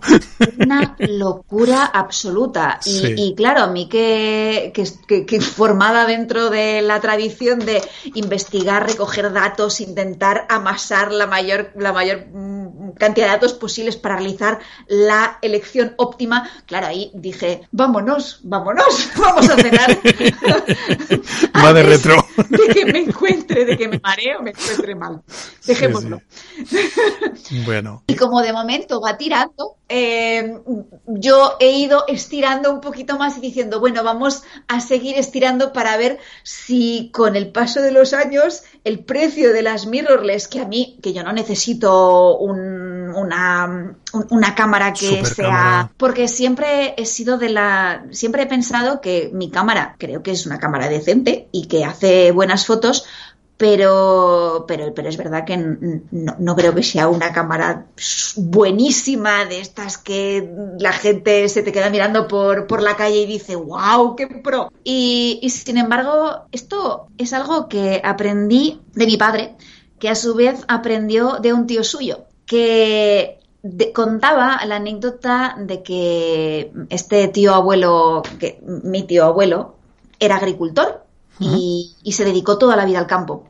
Y mi padre cuando era pequeño iba a ayudarlo a, todos los veranos a trabajar y a sembrar tomateras y a recoger berenjenas y a, hacer trabajos del campo, lo cual siempre es muy saludable porque te mantiene enraizado y en contacto con la vida real. Y mi padre siempre contaba que su tío le daba a él la herramienta más nueva, más Em, la herramienta que uno diría, si tengo que elegir una herramienta, elijo esa porque es la que va a funcionar mejor. Y que sin embargo, los surcos que cavaban, los de mi padre siempre eran los peores.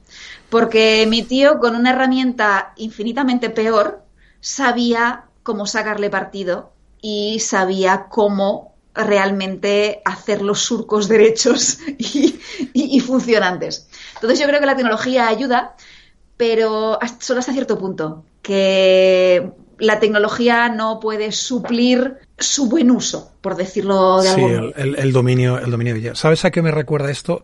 esto es una lucha eterna, no sé si solo mía, creo que del resto de la humanidad también. Eh, te pongo un ejemplo. Yo hace muchos años eh, era portero eh, de fútbol sala o tal, y al final el equipo no hace al deportista. Tú puedes llevar un equipo mm. fantástico, pero si eres un malísimo portero, no va a funcionar nunca.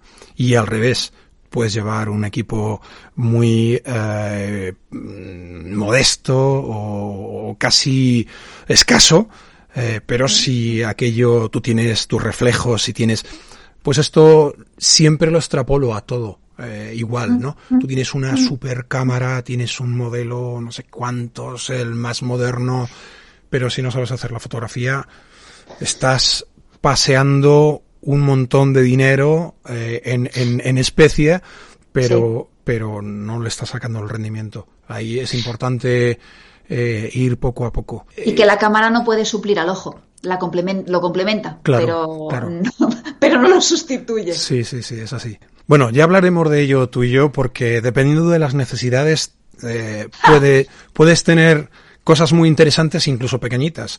Porque una de las cosas que te iba a preguntar es, cuando tú viajas, eh, ¿solo haces fotografía de plantas o te gusta hacer fotografía de paisaje, de naturaleza, de fauna? También ah, hago, también me gusta la fotografía de paisaje y eh, también me gusta, a pesar de que no la practico, no la practico mucho, lo que llaman street.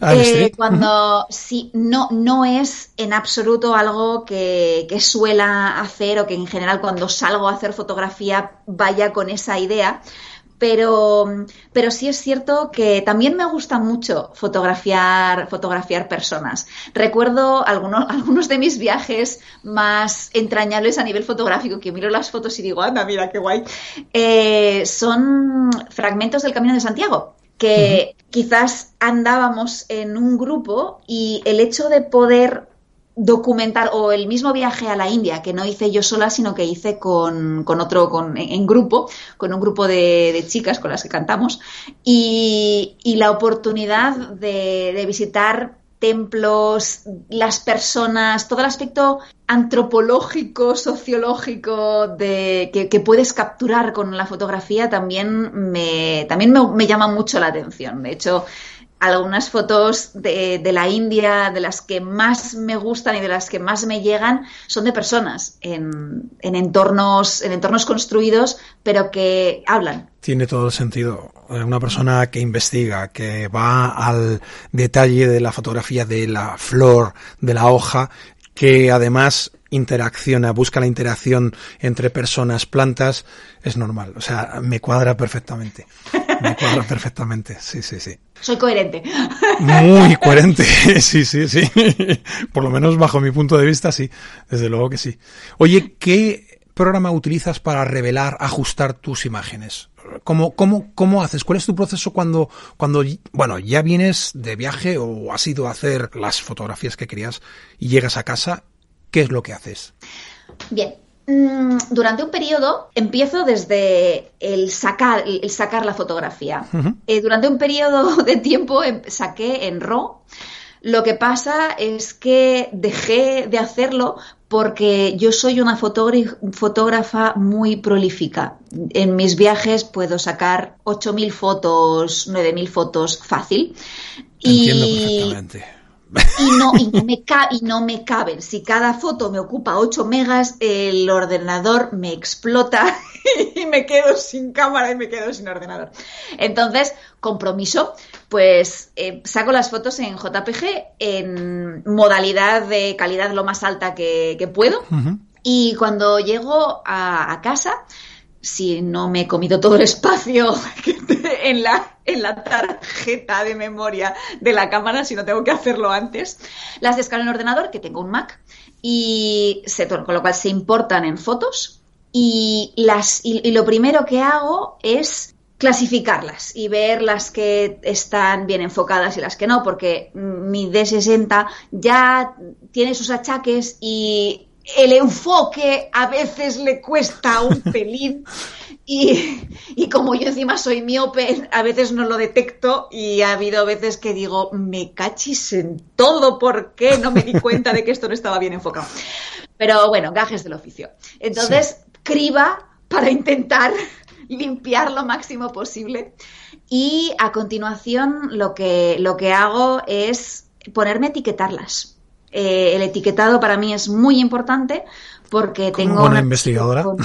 Sí, sí, sí, sí, sí, no, porque tengo un archivo con aproximadamente serán entre 48.000 y 52.000 fotos y para conseguir encontrar algo allí dentro necesito que estén etiquetadas y eso es un trabajazo tremendo, tremendo, tremendo.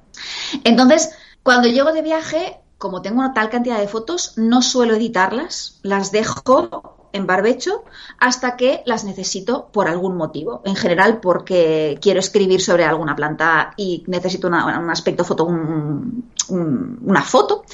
O, o, sí, porque sencillamente he escrito un artículo y quiero complementarlo con, con material fotográfico mío, que siempre intento, dado que mm, soy muy consciente como persona que se dedica a la divulgación y a la creación de la importancia de, de, los derechos de autor y de la propiedad intelectual del material creativo que empleo. Y como me gusta ser respetuosa y siempre que puedo prefiero emplear cosas que no tengan muchas limitaciones. Si puedo, la foto la hago yo. Entonces me pasa muy a menudo que hago fotos a propósito quizás con, con, una temática un poco más simbólicas porque, porque me lleva mucho menos tiempo montar la foto yo misma que no intentar buscarla que tenga los derechos que quiero y que el enfoque que quiero, etcétera, etcétera. Entonces, cuando localizo la foto que necesito, que me gusta, la suelo exportar. Cuando se trata de web, no la exporto en altísima calidad porque, porque a, más de 72 dpi en principio se pierde. Yo siempre la exporto un poquito más porque me da igual lo que diga en la web, 72 es muy, es muy rascadito. Con lo cual siempre intento un poco, un poco más, 120, 150, que digo, venga, compromiso, compromiso. Y, y como yo empecé en, mis orígenes fotográficos como una estudiante mm, pelada como una rata, que ahora no soy estudiante, pero un poco peladilla sigo estando, eh, y no, y no, y no tengo, no tengo suficiente volumen Quiero decir, la fotografía es un hobby, es una, es una pasión, es algo que me encanta, pero que no me reporta ningún sí, es un complemento que no te... Exacto, exacto. Y con lo cual tengo que mirarme muy mucho a ver en qué gasto. Eh, con lo cual por, me gustaría mm, poder invertir en programas de retoque fotográfico, Lightroom o Photoshop y cosas un poco más sofisticadas, pero, pero no, el uso que le doy no justifica la inversión realmente de, invertir en un programa de este tipo y más aún desde que Adobe se convirtió en algo que mm, tienes que pagar cada mes. Y hay otra, hay otra opción, hay otra opción aparte del, paquete Adobe, es Capture One. Capture One es un revelador eh, y, últimamente es que prácticamente no retoco nada. Y, oh y lo procuro retocar lo menos posible. Yo hice en su momento diseño, eh, empecé a trabajar con la versión 2.5 de Photoshop hace otra vida y, y Capture One eh, está muy bien, sobre todo por lo que tú estás diciendo, te permite eh, etiquetar igual que Lightroom y crear bibliotecas y crear acceder muy rápidamente a, a esa biblioteca eh, y, puede ser una opción, una opción curiosa. No es un programa barato, pero bueno, ahí ya, ya hablaremos de todo esto, ya hablaremos de ello. Ya hablaremos de ello.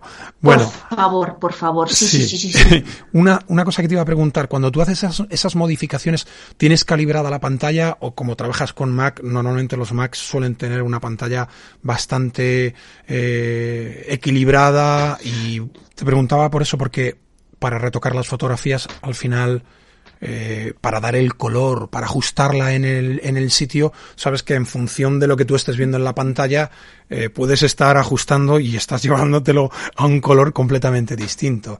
Por eso te decía lo de calibrar la pantalla y estas cosas. Y por otra parte, eh, ¿las portadas de tus libros son imágenes tuyas?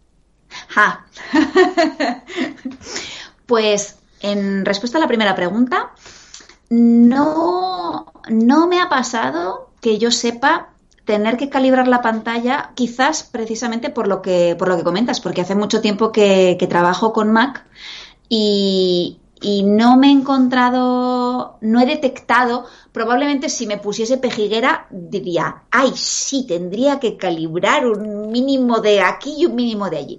Pero eh, yo me defino perfeccionista al 95% y el 5% este extra, digo, no, no vale la pena.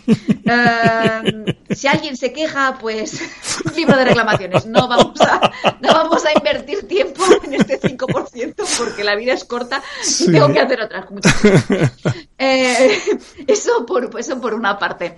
Y, y por otra, las portadas de mis libros uh, no han sido fotos mías de momento, pero no excluyo que algún día me gustaría, la verdad, poder poder emplear alguna, porque a pesar de que eso me defino una amateur total que, que no tiene formación específica y nadie le ha dicho tienes que hacerlo así o tienes que hacerlo allí, hay algunas fotos que, que me transmiten. Y creo que para mí la fotografía, lo, una de las cosas más importantes es que tiene que comunicarme, que transmitirme algo, a pesar de que no sea técnicamente perfecta, que probablemente las mías no lo sean, pero... Y no, y no tienen por qué serlo, ¿eh? Cuando uno quiere, cuando uno quiere transmitir algo, eh, hay a lo mejor una fotografía que dices, uy, te pones un poco purista, uy, qué desenfocado está esto, mm. tal, ya, pero, y, y es que el autor no ha querido poner esto así. Claro. Eh, Bueno. Bueno, pues nada, está muy bien que, que, que a ver si es verdad que sacas eh, tu, con tus libros tus imágenes, porque tienes imágenes muy chulas, la verdad que sí.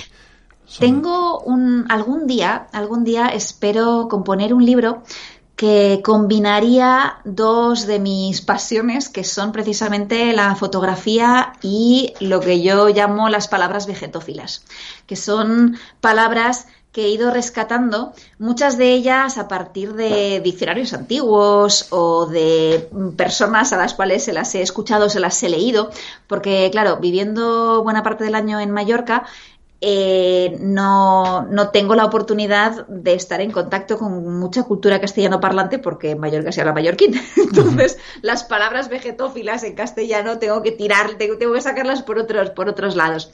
Pero durante muchísimo tiempo en redes sociales, en Facebook, que ahora es una red social que tengo completamente abandonada, totalmente abandonada, pero durante muchísimos años, cada semana publicaba, compartía una palabra vegetófila eh, que tenía que ver con plantas y la complementaba con una imagen que tenía que ver con esa, con esa palabra.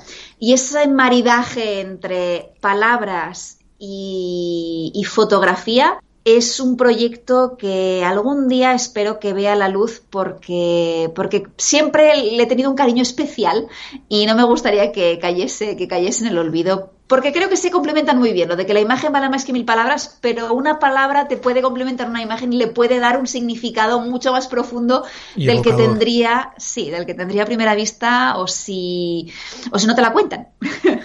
eh, bueno, eh, voy a abrir una sección nueva en el podcast y quiero que la estrenes tú. Quiero que nos uh. recomiendes una serie o una película que te haya gustado mucho, que recuerdes así a bote pronto. Oh, ¿Puedo...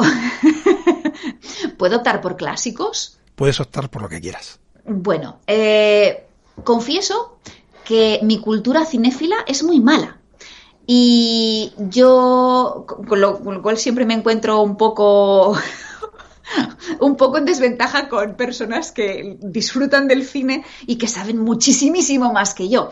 Y, yo recuerdo, las, las, que recuerdo con más, con más cariño son las que, son las que, veí, son las que vi cuando era más, jovencita, más pequeña, y que son aquellas que te dejan huella, que te dejan marca.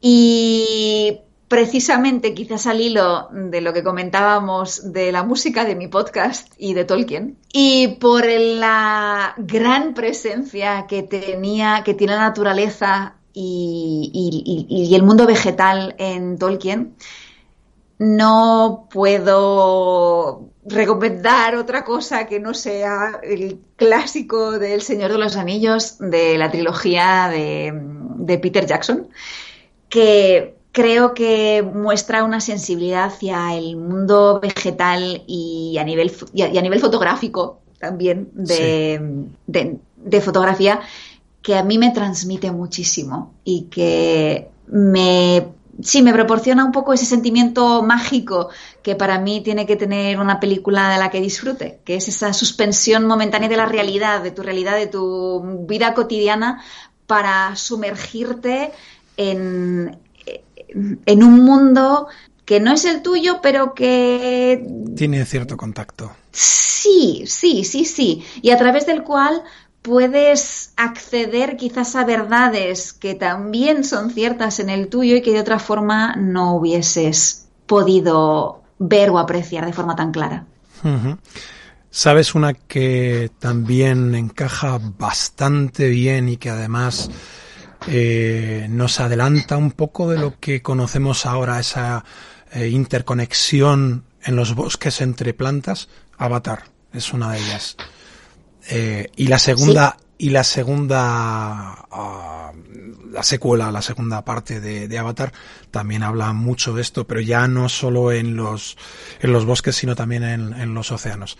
Así que también por ese lado puede ser los bosques submarinos. Una, una buena referencia. Sí, sí, sí, sí, sí. Sí, sí.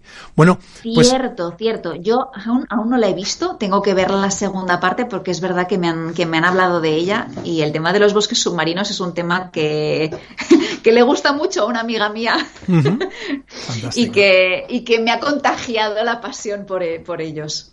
Muy bien. Bueno, y ahora quiero que, aparte de los tuyos, nos recomiendes un libro. Un libro. Siempre eh, esta sección, te digo que es nueva, pero eh, desde tu punto de vista, ¿qué es lo que a ti te motiva? Esto que decías de las películas de Tolkien que te envuelven en ese mundo que a ti es el que te motiva, pues un poco por el mismo, por el mismo lado, por el mismo aire.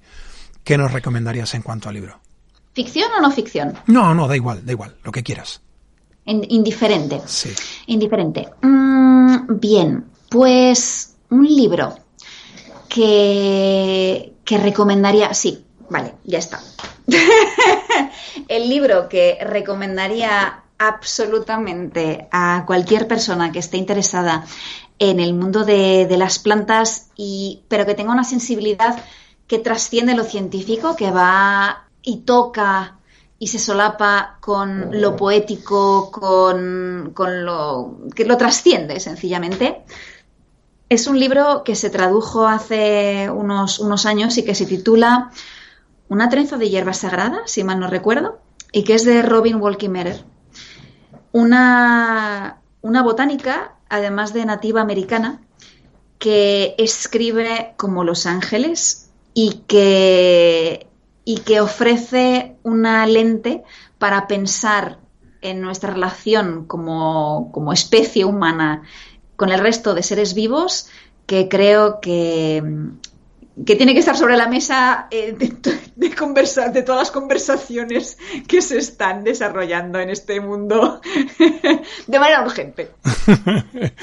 Muy bien, lo pondremos en las notas del programa. Bueno, eh, espero que te hayas encontrado cómoda eh, y hasta aquí hemos, hemos llegado hoy. Seguramente habrá, habrá más ocasiones para contactar contigo porque es un auténtico privilegio contar contigo y con tu conocimiento, con, con todo lo que transmites y, y, nos, y nos envuelve cada vez que, que hablo contigo. Es, es, un, es un lujo. ¿Quieres, yo, te gustaría? Yo, creo que se ha notado, ¿no? si contamos la cantidad de veces que me he reído. bueno, pues, pues me, alegra. he disfrutado muchísimo, muchísimo. Me alegra, mucho. Eh, ¿Hay algo más que te gustaría añadir? ¿Algo que, te gustaría dejarnos? Eh, no sé. Pues me gustaría recordar a todo el mundo que la clorofila nos acompañará siempre. que es mi, una de mis formas tradicionales de, despedirme en el podcast y que, y, que también denota mi gran amor por la Guerra de las Galaxias, evidentemente. Otro clásico. Y, que espero, la verdad, que las personas que nos han escuchado, que han pasado este rato con nosotros, que se lo hayan pasado también como, como me lo he pasado yo. Muy bien. Bueno, pues ha sido un placer contar contigo, Aina, y espero que este, que este 2023 te depare muchísimos éxitos. Espero que prosigas con tu gran labor y nos sigas deleitando con tu voz y tus historias. Que sean éxitos compartidos, que podamos celebrar muchos en los meses venideros y muchísimas gracias a ti, de verdad. Larga vida a, este podcast de Foto Rodando, que ruede durante muchísimo tiempo más. Muchísimas gracias. Y muchísimas ah. gracias por teñir de verde naturaleza este episodio y por tu generosidad y tu tiempo. Un placer, ya sabes. Si necesitas a alguien que tiña de verde, aquí estoy. Desde luego que contaré contigo. Muy bien. A ti que nos escuchas, gracias por tu tiempo y por valorar el podcast en la plataforma desde donde me sigues. Si aún no te has suscrito, hazlo para no perderte ningún episodio. Y recuerda siempre preservar la naturaleza para poder seguir disfrutando de ella. Planifica, viaja y disfruta. Te deseo muchos y buenos kilómetros de conocimiento y experiencias y buenas fotos. Nos encontramos en el próximo episodio. Hasta muy pronto, Ina. Hasta muy pronto. Hasta prontísimo, Ramón. Un abrazo. Otro muy fuerte.